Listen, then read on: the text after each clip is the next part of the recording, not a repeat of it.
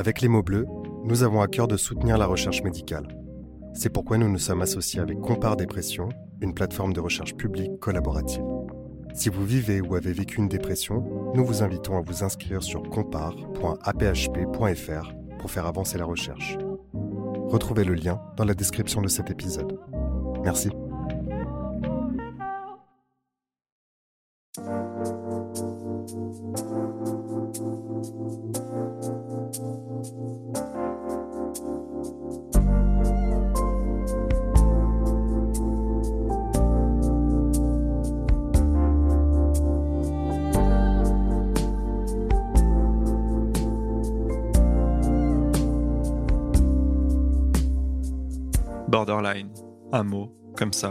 Souvent utilisé pour qualifier des propos à la limite du tolérable ou une personne se comportant de manière inappropriée. Ce que beaucoup ignorent encore, c'est que ce terme est également le nom d'un trouble de la personnalité. Le trouble de la personnalité borderline, ou encore état limite, touche plus d'une personne sur 50. La personne qui en souffre doit souvent réaliser un numéro permanent d'équilibriste pour réussir à maintenir une certaine stabilité de l'image de soi, de l'humeur, des émotions et des relations tant à soi qu'aux autres. Entre idéalisation et détestation, la vie sociale et l'estime de soi s'en trouvent fortement impactées. Peur de l'abandon, colère féroce, comportements impulsifs ou encore automutilation comptent parmi les principaux symptômes de l'état limite. Je reçois aujourd'hui Edwige, une jeune femme souffrant de ce trouble méconnu mais pourtant fréquent. Elle nous parle de son histoire, de ses relations amicales et familiales souvent mouvementées, mais nous dit aussi qu'il est possible de trouver son équilibre et de mener une vie épanouissante. Cet épisode évoque les troubles des conduites alimentaires, le suicide, la dépression, le harcèlement scolaire ou encore l'automutilation. Si vous avez besoin d'aide, ne restez pas seul. Vous trouverez des ressources sur notre site placedesciences.fr. En cas d'urgence, faites le 15 ou le 3114. Vous écoutez Les mots bleus, un podcast de Place des Sciences. Bonne écoute.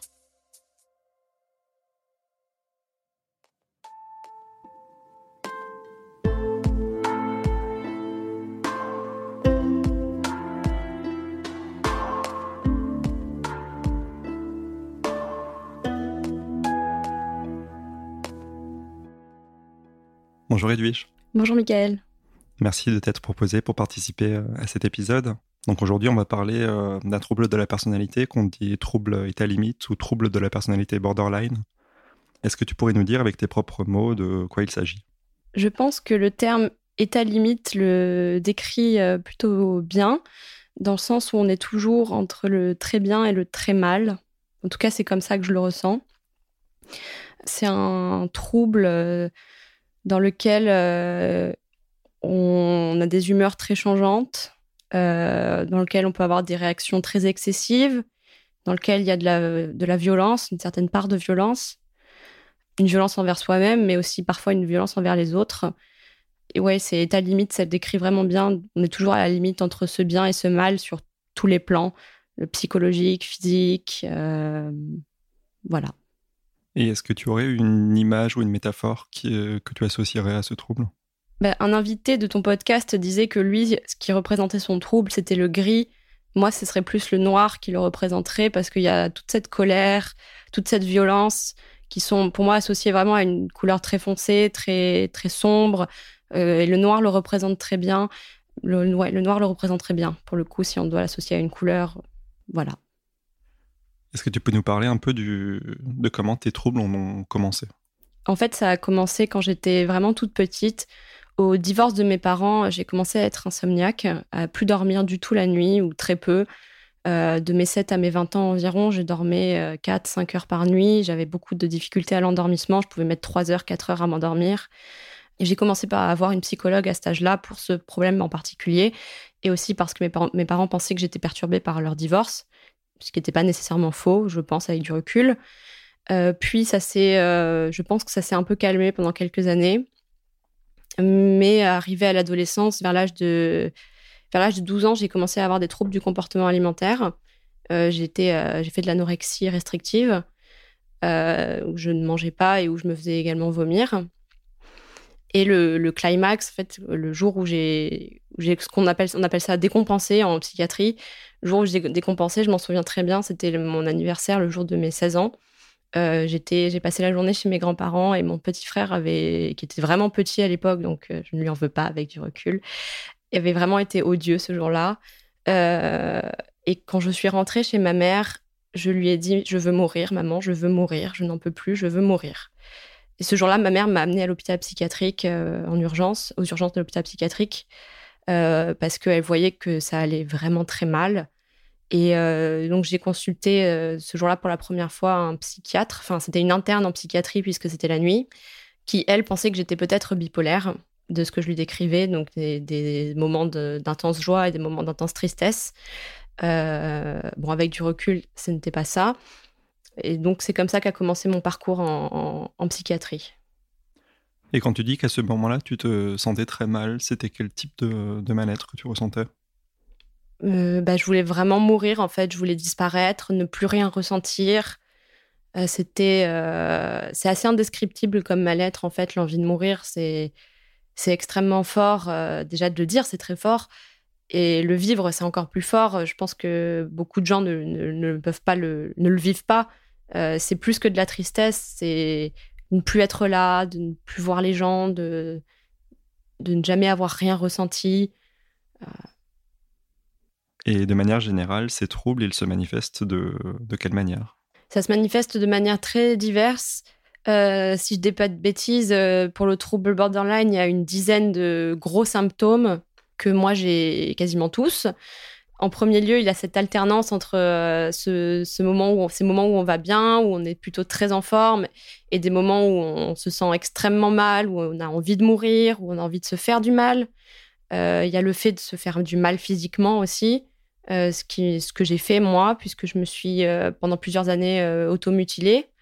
J'ai eu des, des, troubles du comportement alimentaire également, comme je l'ai mentionné il y a ce, lien avec l'autre qui est extrêmement complexe, euh, puisqu'on on est toujours euh, entre l'amour et la haine, en fait, le besoin de l'autre. On a besoin d'être avec quelqu'un en permanence, en fait, mais on a besoin de, se protéger des autres. Et on est tout le temps, on oscille tout le temps entre l'amour et la haine de l'autre. On peut euh, un jour rencontrer quelqu'un et le trouver merveilleux et, quelques temps plus tard trouver cette personne odieuse, qu'elle nous a, qu'elle nous aurait déçus, mais une déception qui serait invivable en fait. C'est pas une petite déception, c'est une déception invivable. Il faut rayer la personne de sa vie, il faut se venger d'elle, il faut lui faire subir ce qu'elle nous a fait subir en pire. Euh, il y a un côté que moi j'ai un peu moins vécu, c'est le côté euh, auquel les personnes borderline peuvent être confrontées, c'est les addictions, euh, notamment à la drogue. Alors moi je suis pas du tout tournée vers les drogues, mais moi par exemple je fume. pas mal et j'ai une, consommation d'alcool qui est parfois irraisonnable. Je bois pas au quotidien, euh, j'ai l'alcool social. Mais quand je bois avec, en, société, je bois trop. C'est un, une autre manifestation du trouble. Je sais que ça vient de là. Ça, j'ai du mal à, le contrôler à l'heure actuelle. Voilà quelques manifestations du trouble déjà. Et depuis ta, ta prise en charge à l'hôpital, euh, quand tu avais 16 ans, les troubles ont évolué de quelle manière? Alors pendant, je dirais, 4-5 ans, ça a été de pire en pire. C'est-à-dire quand, quand j'ai été prise en charge à l'hôpital psychiatrique la première fois euh, aux, urgences, je, n'y suis pas restée, j'ai juste passé la nuit. On m'a conseillé d'aller dans un centre spécialisé qui ne dépend pas de l'hôpital psychiatrique, ça s'appelle le Centre Abadi à Bordeaux, c'est assez, euh, c'est assez connu.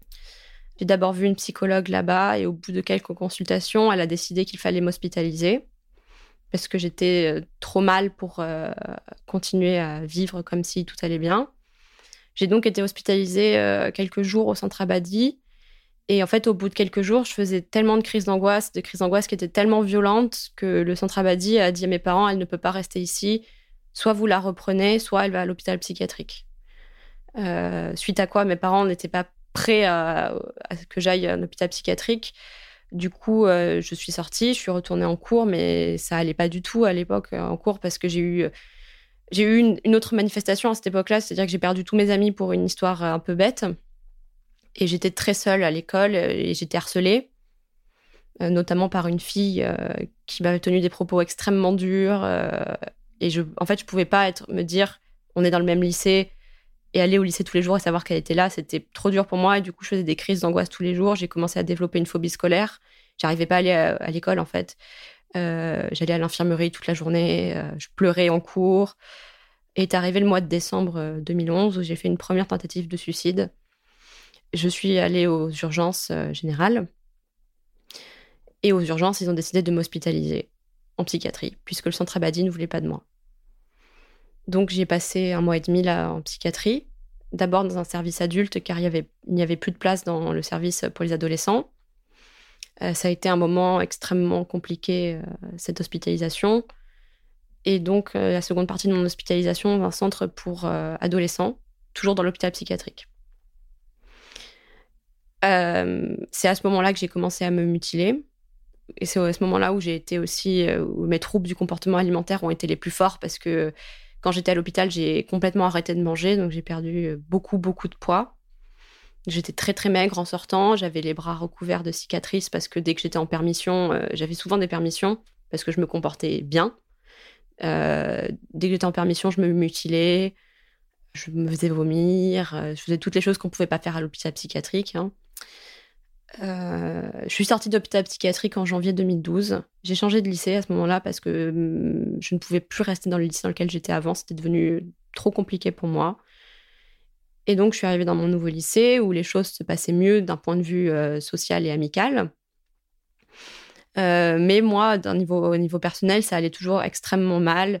J'ai continué à faire tentative de suicide sur tentative de suicide. J'étais aux urgences au moins une fois par mois euh, pour avoir un lavage d'estomac ou euh, être en réanimation. Donc l'année scolaire euh, s'est poursuivie. Je, faisais toujours des, beaucoup de crises d'angoisse. C'était très compliqué pour moi de venir au lycée, même si ça allait mieux dans ce lycée-là. C'était toujours très compliqué de venir au lycée. je faisais des crises d'angoisse pendant les cours. Je me mutilais pendant les cours. je ne vais pas donner plus de détails, mais je me mutilais pendant les cours. J'allais toute la journée à l'infirmerie, j'allais pas en cours euh, un jour sur deux. J'avais, même si j'avais un emploi du temps aménagé qui était censé m'aider à prendre du temps pour moi, euh, c'était toujours très compliqué. Et en parallèle de ça, je voyais euh, un psychiatre, une psychologue et une infirmière psychiatrique toutes les semaines dans un CMP. Puis l'année scolaire s'est terminée et là, mon lycée m'a dit on peut pas la garder. C'est trop compliqué pour elle, elle peut pas rester ici. Donc l'année suivante, je suis partie dans un hôpital de jour. C'est un hôpital de jour qui faisait aussi des cours pour euh, assurer la scolarité euh, des, de personnes avec des problèmes euh, psychiques. Encore une fois, ça a été une année extrêmement compliquée. Je devais aller tous les jours dans cet établissement dans lequel je n'avais aucun ami, dans lequel les gens me harcelaient aussi, parce que pour eux, j'étais, je viens d'un milieu un peu favorisé, donc pour eux, j'étais une bourgeoise qui faisait des caprices de petite fille riche, et qui n'avaient pas de vrais problèmes comparativement à eux. Je continuais à me mutiler. Euh, je continuais à faire des tentatives de suicide extrêmement régulièrement. La psychiatre que je voyais là-bas, parce qu'on est dans le cadre de cet hôpital de jour, on voyait euh, chaque, euh, chaque élève, patient et élève, voyait un psychiatre. La psychiatre que je voyais disait tout le temps à mes parents, elle doit retourner un hôpital psychiatrique, elle doit retourner à un hôpital psychiatrique. Euh, mes parents s'y opposaient fermement parce que ça, avait été tellement compliqué la fois précédente qu'ils ne voulaient pas que je revive ça. Euh, cette psychiatre, c'était très compliqué. Elle a tenu des propos très durs à mon égard. Elle m'a notamment dit que je ne ferais sûrement pas d'études et que je finirais dans un établissement spécialisé pour adultes. Donc moi, je l'avais très très mal vécu. Et euh, bon, l'année scolaire, c'est fini. J'ai eu mon bac et l'année suivante, je suis partie en études supérieures. Euh, la première moitié de l'année a été un peu compliquée, mais ça allait mieux. J'étais partie de chez mes parents. Euh, j'étais partie vivre à Paris, parce que je viens de Bordeaux, moi, à la, base. Donc, j'étais partie vivre à Paris. J'étais dans un foyer pour jeunes filles. au sein du foyer, ça se passait pas très bien. J'aimais pas trop ça. Mais euh, sinon, en dehors de ça, j'avais des amis dans, dans ma prépa. j'étais en prépa IEP. J'avais des amis dans ma prépa, j'avais des amis en dehors, je faisais pas mal de choses. Je rentrais quand même régulièrement chez moi. Euh, pour, euh, pour notamment faire des lessives, pour voir ma famille. Euh, donc, cette première année, début d'année, cette première moitié d'année, ça allait. Et la seconde moitié d'année a été bien plus compliquée. Et en parallèle de ça, mon psychiatre de Bordeaux du CMP m'avait conseillé une psychiatre à Paris, à l'Institut Montsouris, qui est un, hôpital, qui est un hôpital et qui a un service de pédopsychiatrie. Euh, donc moi, je voyais une psychiatre là-bas et euh, la seconde moitié de l'année, la psychiatre, voyant que mon état se dégradait à nouveau, euh, a décidé de me faire hospitaliser au sein de l'hôpital de jour.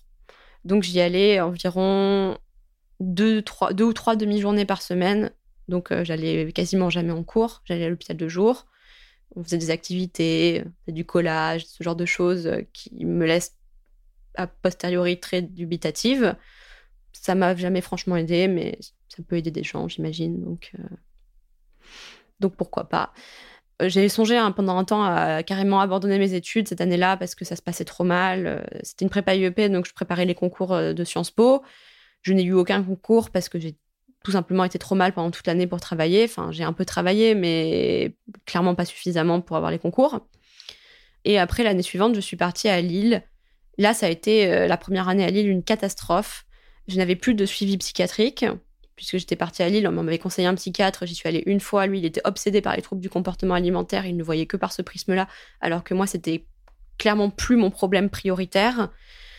Et on est arrivé, là on arrive à décembre 2014, euh, et là j'ai refait une tentative de suicide, mais une tentative de suicide euh, très très grave, euh, puisque là j'ai fini en réanimation des chocs, intubé, avec des câbles partout dans mon corps. Et euh, je crois que ce jour-là, ça a été une sorte de, déclic. Je crois que je me suis dit ce jour-là, je ne peux plus en arriver à ce stade-là, à faire des tentatives de suicide tout le temps. Donc il fallait que je vois que je revoie quelqu'un. Donc avec la psychiatre que je voyais à Paris, on a décidé de se revoir. J'y allais environ une fois par mois ou toutes les deux semaines pour la voir. Elle me faisait une psychothérapie. Ça a continué à aller mal pendant plusieurs mois en deuxième, au début de ma deuxième année, euh, ça allait pas très bien non plus. J'ai l'impression de beaucoup dire que ça allait pas, mais vous allez voir, ça va mieux après. Et euh, on arrive, euh, finalement, on arrive à, aujourd'hui où maintenant je suis suivie par une psychiatre et une psychologue en libéral. Entre-temps, j'ai également revu un psychiatre dans un CMP, puisque à l'Institut Montsouris, il ne pouvait plus me prendre en charge puisque j'étais trop vieille. Donc, il m'avait conseillé d'aller en CMP. Ça a été extrêmement compliqué, la prise en charge en CMP, des mois d'attente pour au final un suivi pas vraiment à la hauteur avec un, psychiatre. Euh, on ne sait pas trop ce qu'il fait là au final parce pas. On se demande s'il a un vrai investissement. Et euh, ah oui, ce que je voudrais ajouter aussi, c'est que j'ai vu un psychologue au BAPU aussi pendant que j'étais en études à Paris. Là aussi, beaucoup d'attentes mais un, bon suivi avec euh, un psychologue euh, très à l'écoute, euh, qui était vraiment très très très bien pour, moi en tout cas.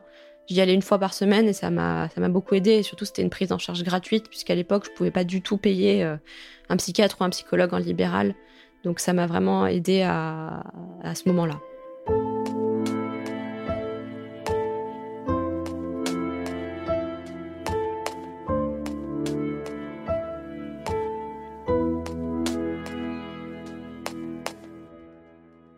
Et le suivi actuel dont tu bénéficies euh, auprès de euh, ces psychiatres et psychologues, il consiste en quoi? Alors, la psychiatre, euh, je la vois environ deux fois par mois, principalement pour me prescrire mes médicaments, puisqu'actuellement j'ai un traitement médicamenteux. En fait, au tout début de ma prise en charge, j'avais déjà un traitement médicamenteux. et puis quelques années plus tard, on a décidé de l'arrêter parce que je faisais trop de bêtises avec les médicaments, notamment. Et là, on a décidé d'en reprendre un avec ma psychiatre actuelle, puisque ça allait récemment pas très bien. Donc elle me prescrit mes médicaments. On parle un petit peu, mais c'est pas vraiment une psychothérapie. C'est pas un vrai échange euh, très construit, très long. C'est des séances assez courtes, euh, de une demi-heure environ. Et la psychologue, je la vois aussi deux fois par mois. C'est en alternance. C'est-à-dire une semaine, ça va être la psychologue, la semaine suivante, ça va être la psychiatre. là, c'est des séances beaucoup plus longues de 45 minutes, au cours desquelles on va échanger sur euh, comment je me sens en ce moment, quelles sont les choses qui m'ont fait du mal ou quelles sont les choses qui m'ont fait du bien, qu'est-ce qui me rend heureuse, qu'est-ce qui, dans la vie en général, me fait me sentir bien. On essaye d'identifier euh, qu'est-ce qui me fait me sentir très mal et de trouver ensemble des outils pour que ces choses ne m'atteignent plus, en fait. Et ces outils dont tu parles euh, et que tu essayes de développer avec ta psychologue, euh, c'est quel type d'outils? C'est pas vraiment des outils pratiques, c'est vraiment plus par la parole, par identifier euh, des choses euh, spécifiques. Euh, pourquoi dans telle situation j'ai réagi comme ça Qu'est-ce que j'aurais pu faire pour réagir autrement Qu'est-ce qu'on fera la prochaine fois pour ne pas ressentir ça Voilà, c'est pas des outils pratiques, c'est pas comme certains de tes, invités t'ont dit d'écrire ses sentiments dans un carnet ou des choses comme ça. Ça, on le fait pas du tout. Et au niveau de ton quotidien et de tes relations professionnelles, amicales, sentimentales, ça se passe comment par rapport à, ce trouble qui est quand même très présent finalement dans, les, dans la construction des, relations? Pendant de longues années, ça a été extrêmement compliqué. Comme je l'expliquais plus tôt, euh, en fait, quand mon trouble a, démarré, euh, je me suis brouillée avec beaucoup d'amis qui n'ont pas compris euh, pourquoi j'allais mal et, ce que j'avais en fait. Des gens qui se sont vraiment braqués sur, sur ça, qui pensaient que je faisais des caprices.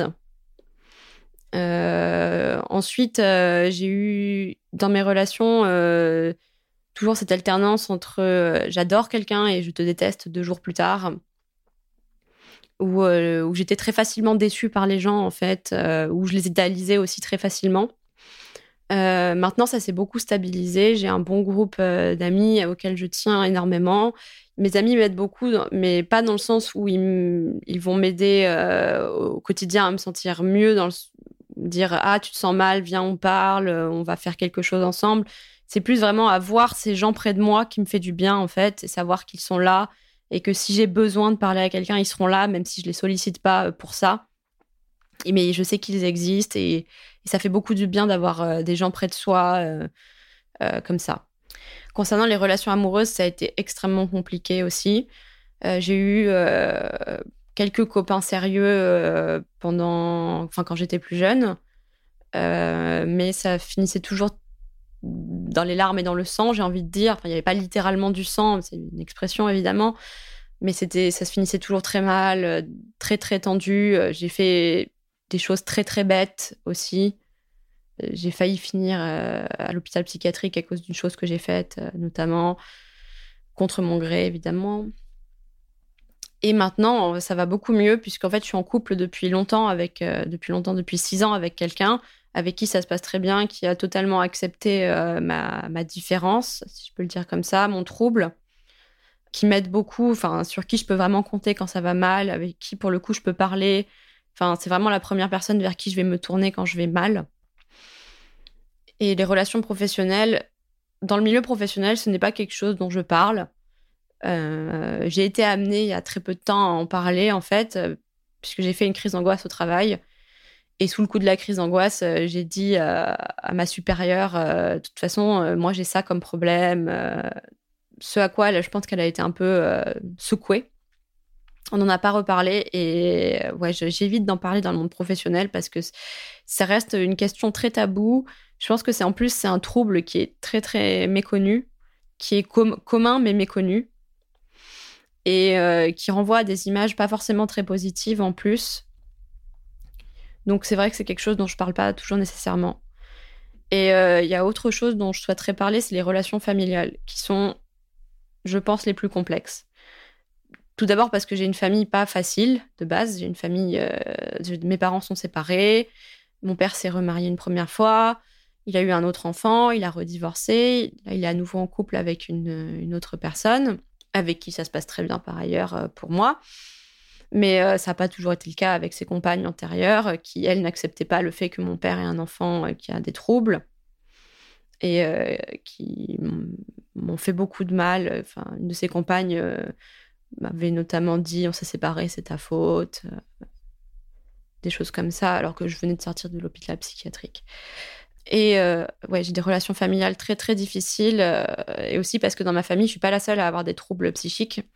Donc ça rend les choses encore plus complexes. Euh, ma mère est atteinte d'un trouble bipolaire et c'est vrai que quand tu confrontes les deux, ça fait une réaction pas forcément très joyeuse face à face. Il y a eu beaucoup de violence entre ma mère et moi, de la violence physique pour le coup, de la violence verbale, énormément pendant de longues années. Maintenant, ça s'est stabilisé.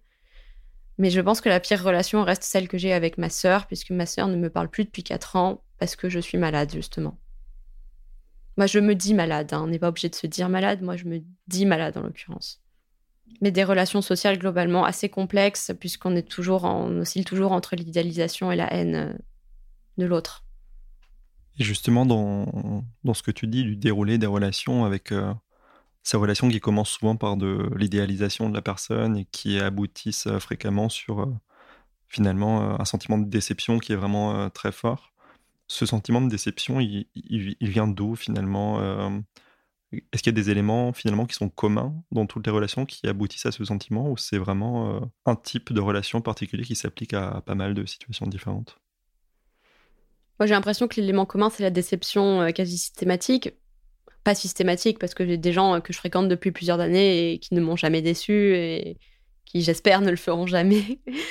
Euh, mais il n'y a pas de schéma type de, dans ces relations, puisque c'est des gens très différents, c'est des relations très différentes aussi.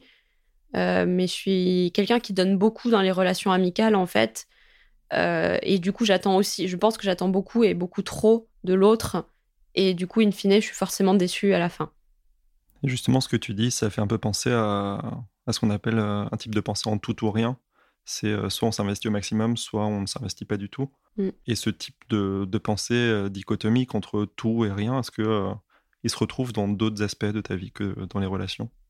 Oui, c'est un peu dans, tout, c'est-à-dire que je suis quelqu'un d'assez d'assez hyperactif, mais je peux aussi être quelqu'un qui ne veut rien faire et qui veut juste rester dans son lit quand ça va mal.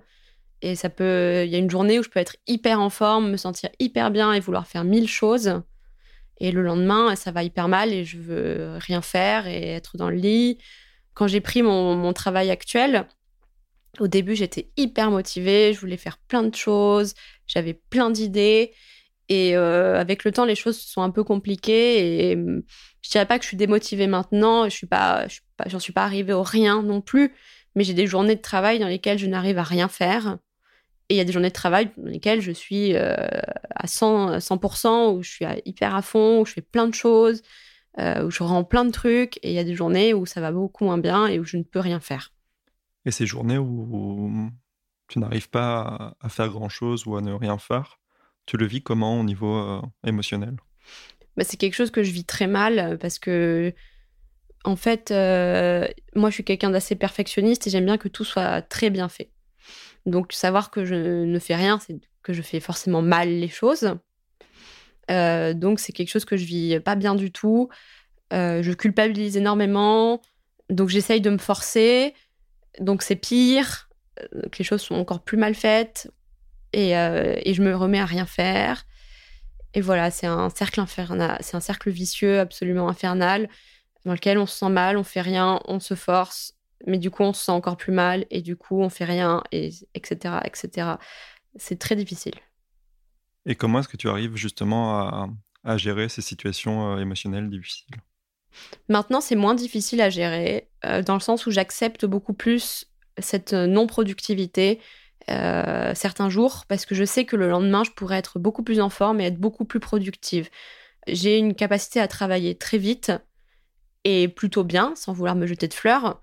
Euh, donc, je sais que si j'ai pas bien travaillé un jour, le lendemain, je vais réussir à rattraper ça et j'arrive à me déculpabiliser comme ça maintenant. Ça a pris un certain temps parce que euh, quand, je faisais mes études et que je voyais que j'arrivais pas à aller en cours, que j'arrivais pas à aller à la bibliothèque pour travailler, que j'arrivais pas à rendre mes TD, c'était c'était infernal parce que je me disais mais je vais gâcher ma vie. Enfin si je fais pas mes études je vais je j'aurai pas de travail. Et si j'ai pas de travail je vais être au chômage.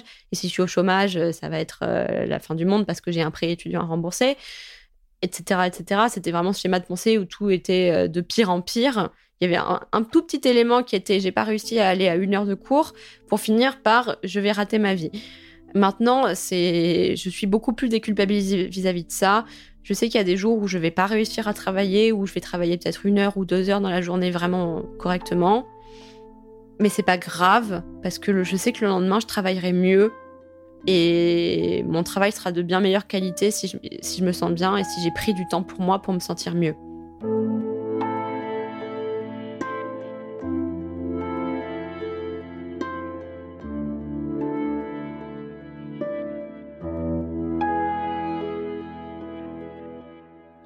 Donc on a parlé au final des relations que tu entretiens euh, avec les autres, qui sont un peu euh, en, équilibre euh, entre une idéalisation et une forte déception.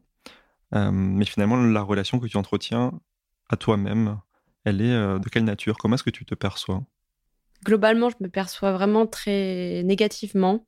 Je pense beaucoup de choses négatives sur moi. Ça a toujours été le cas, ça, depuis extrêmement longtemps. J'ai toujours pensé que j'étais moins bien que la moyenne, même, beaucoup moins bien que la moyenne, euh, bien moins intelligente, bien moins jolie, bien moins tout au final, euh, que j'étais vraiment quelqu'un de pas terrible, bien moins sympathique.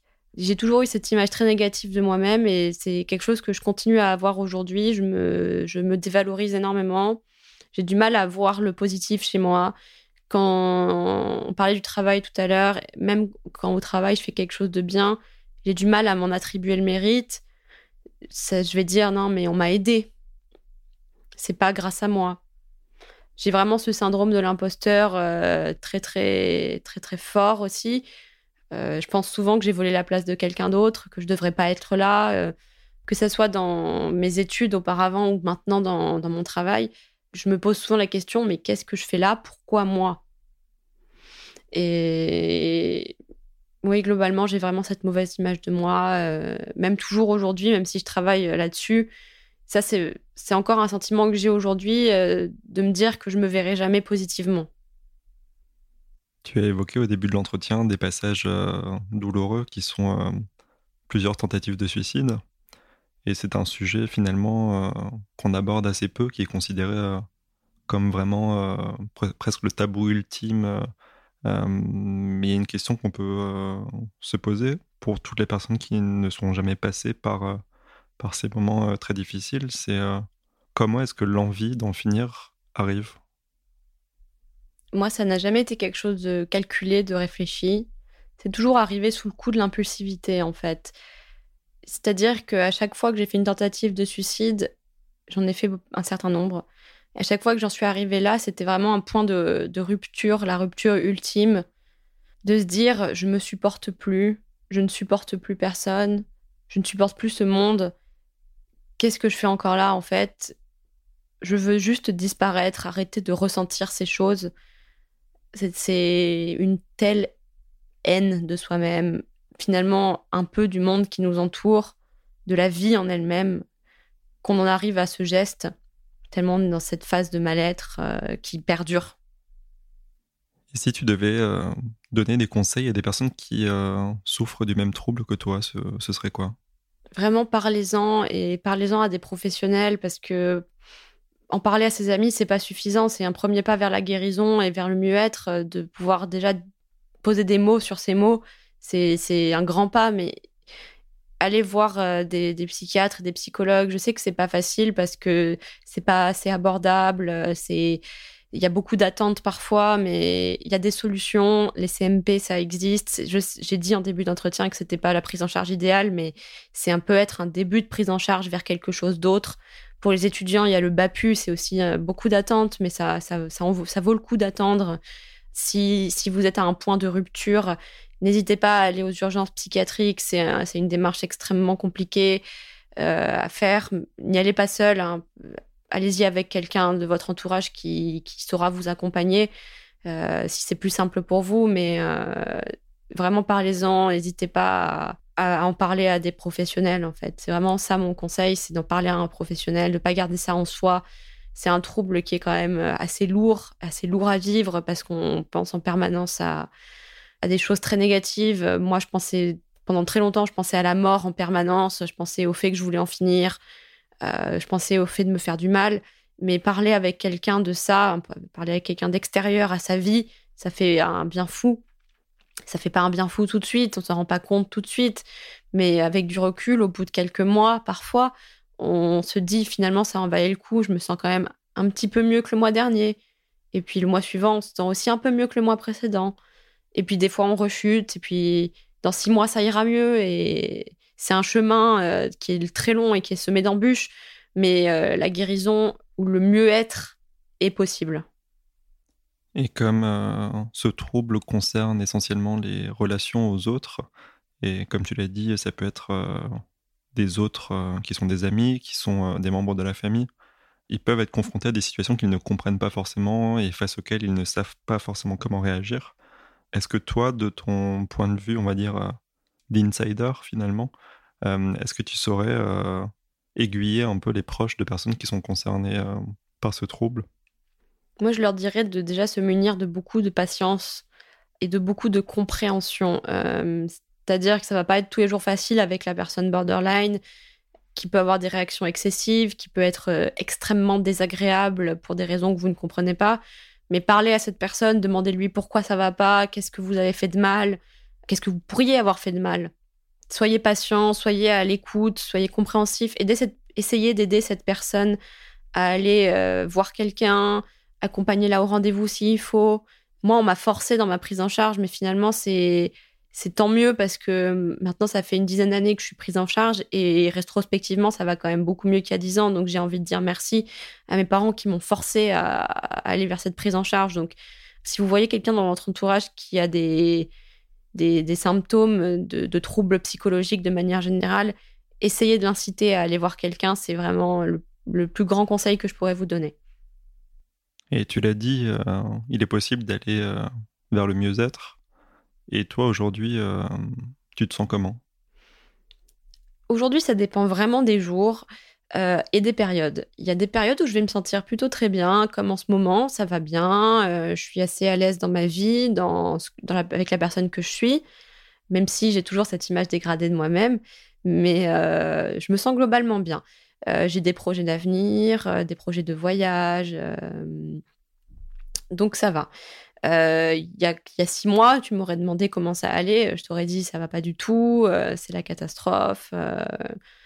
Mais ça, j'ai su le dire à quelqu'un qui est ma psychiatre j'ai su, et à ma psychologue. J'ai su leur dire que ça n'allait pas du tout, que j'avais besoin.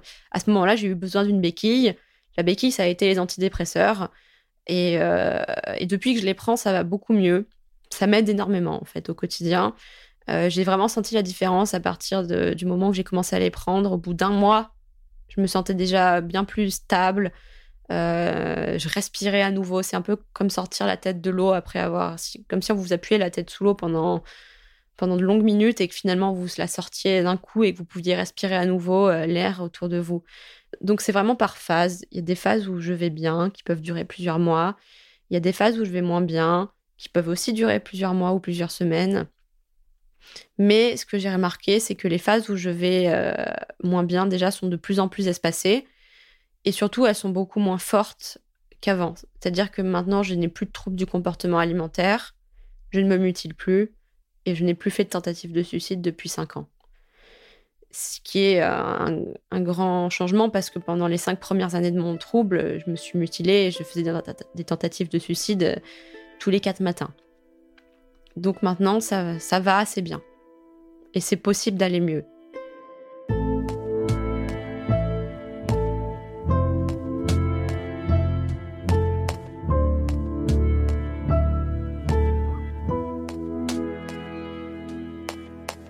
Et d'un point de vue plus personnel, euh, si tu devais te décrire en quelques mots, ce, ce serait quoi? Assez paradoxalement, je pense que je suis quelqu'un d'assez gai, d'assez joyeuse, euh, de très spontanée. Euh, ça, c'est à cause de l'impulsivité aussi, euh, du, liée au trouble, mais du coup, ça rend. ça me. Oui, du coup, j'ai cette spontanéité qui finalement, je pense, fait de moi une personne relativement agréable. Je dis bien relativement, puisque encore une fois, j'ai du mal à me considérer positivement. Donc, c'est assez difficile pour moi de me décrire dans des termes pas trop négatifs je suis quelqu'un qui aime beaucoup sortir, voir des gens, euh, être entouré, faire des voyages. Euh, je vois, je réfléchis à l'avenir beaucoup en ce moment. Euh, j'essaye d'être positive en fait. Et justement, dans, ces réflexions sur l'avenir, tu as parlé de, projets d'avenir, de projets de voyage. Est-ce que tu peux nous en dire un peu plus? Moi, j'aime beaucoup voyager. Alors, du coup, je prévois euh, mes vacances souvent très en avance. Je prévois beaucoup de voyages et même des petits week-ends euh, parce que maintenant, j'en ai les moyens euh, financiers.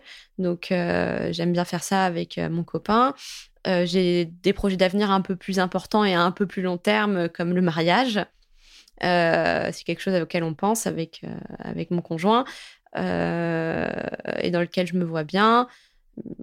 Après, on parle aussi peut-être un jour de faire des enfants dans un futur un peu plus euh, lointain. Euh, donc j'essaye de voir l'avenir positivement, euh, de voir les bonnes choses qui peuvent m'arriver, de me dire que je vais aussi évoluer professionnellement, qu'il va m'arriver des choses bien à l'avenir. Et pendant la période qu'on a vécue depuis euh, début 2020. Est-ce que tu as senti que cette crise du Covid avait eu des effets négatifs ou peut-être paradoxalement positifs sur, sur la manifestation de, tes troubles et sur ton vécu de cela Alors pour moi, la crise, ça a été extrêmement compliqué à vivre d'un point de vue psychologique notamment le premier confinement, puisqu'on était confinés dans un tout petit appartement, on avait une voisine qui nous rendait dingue. Euh, donc c'était l'enfermement plus le fait d'avoir des problèmes de voisinage qui me faisaient me sentir extrêmement mal. Je parlais de ça en permanence. J'étais, je faisais une fixette là-dessus et du coup ça me pesait vraiment sur le moral. J'étais très triste, j'étais pas bien. Après il s'est passé des choses au niveau professionnel qui ont fait que je me suis sentie encore moins bien. J'ai fait un, petit burn-out en novembre, en octobre-novembre dernier où j'ai pas été au travail pendant, ça n'a pas duré très longtemps, j'ai pas, pas été au travail pendant une semaine. Mais euh, pendant les trois semaines qui précédaient, c'était l'enfer pour moi. Euh, je me sentais incapable de faire quoi que ce soit. Euh, et c'est, je pense que c'est aussi lié à la crise parce que si j'avais pas été en télétravail depuis, en fait, j'ai pris mon poste en février 2020 et un mois plus tard, on était confinés. Je pense que si on avait été dans des dispositions différentes, j'aurais pas été dans cet état-là en, en octobre-novembre. Et euh, ce qui me pesait aussi, c'était de pas voir mes amis, de pas voir ma famille, d'être euh, relativement seule, même si j'étais pas seule. J'étais avec mon copain, donc j'étais pas, pas seule du tout, mais ça me pesait de voir personne d'autre, de même pas voir mes collègues, de, de, de, ne rien pouvoir faire, de pas pouvoir bouger de chez soi. Ça me pesait beaucoup. Maintenant, ça commence à aller mieux. Maintenant que les choses reviennent un peu à la normale, ça commence à, enfin, ça a participé au fait que je me sente mieux. Et au-delà des, voyages qui te font beaucoup de bien, est-ce qu'il y a, est d'autres choses aujourd'hui qui, t'apportent euh, du plaisir? Oui, moi je fais de la danse classique depuis que j'ai 5 ans, 5-6 ans. Et euh, c'est quelque chose qui me fait énormément de bien de danser. De... Euh, il y a ce sentiment de, liberté. Il y a, y a aussi quelque chose dont j'ai beaucoup besoin, c'est la rigueur. On a en danse classique, on a beaucoup de rigueur. Et moi, ça me fait beaucoup de bien d'être très cadré et d'avoir beaucoup de rigueur. mais, y a tout, mais paradoxalement, il y a aussi ce sentiment de liberté quand on danse. Euh, c'est quelque chose qui m'apporte beaucoup et qui me fait vraiment du bien. J'en fais depuis longtemps et ça, ça a toujours été quelque chose de très positif dans ma vie. Est-ce que tu souhaites euh, porter un message aujourd'hui aux personnes qui nous écoutent euh, Le message que je voudrais porter, je l'ai déjà un, peu mentionné, c'est vraiment qu'on peut aller mieux. Je, je, sais que je, pense que j'ai été un peu négative sur tout le long de cet entretien, mais on peut aller mieux. Je pense que je vais quand même beaucoup mieux qu'il y a dix ans je vais beaucoup mieux que pendant mon enfance, pendant mon adolescence. Et euh, on peut aller mieux, on peut aller vers. Euh, on peut peut-être pas aller vers la guérison quand on est borderline parce qu'il n'y a pas vraiment de. Il a pas vraiment de guérison possible, mais on peut aller mieux, on peut avoir une vie normale, on peut, avoir on peut faire des études, on peut avoir un travail, on peut être euh, quelqu'un d'entre grosses guillemets, on peut être quelqu'un de normal en fait on peut avoir des amis, on peut avoir un copain, on, peut avoir une, vie familiale. Euh, toutes ces choses-là sont possibles et il ne faut pas euh, en avoir peur. Ben, merci Edwige euh, d'avoir participé à cette émission. merci pour tous ces éléments que tu nous as donnés et qui, j'espère, aideront beaucoup de personnes à se faire une idée peut-être plus claire et plus réaliste de ce que sont les troubles borderline. On te souhaite tout le bien du monde euh, avec euh, ces projets que tu as de voyage, de mariage, euh, d'enfants et surtout un rétablissement qui soit rapide et durable. Merci Michael. Merci.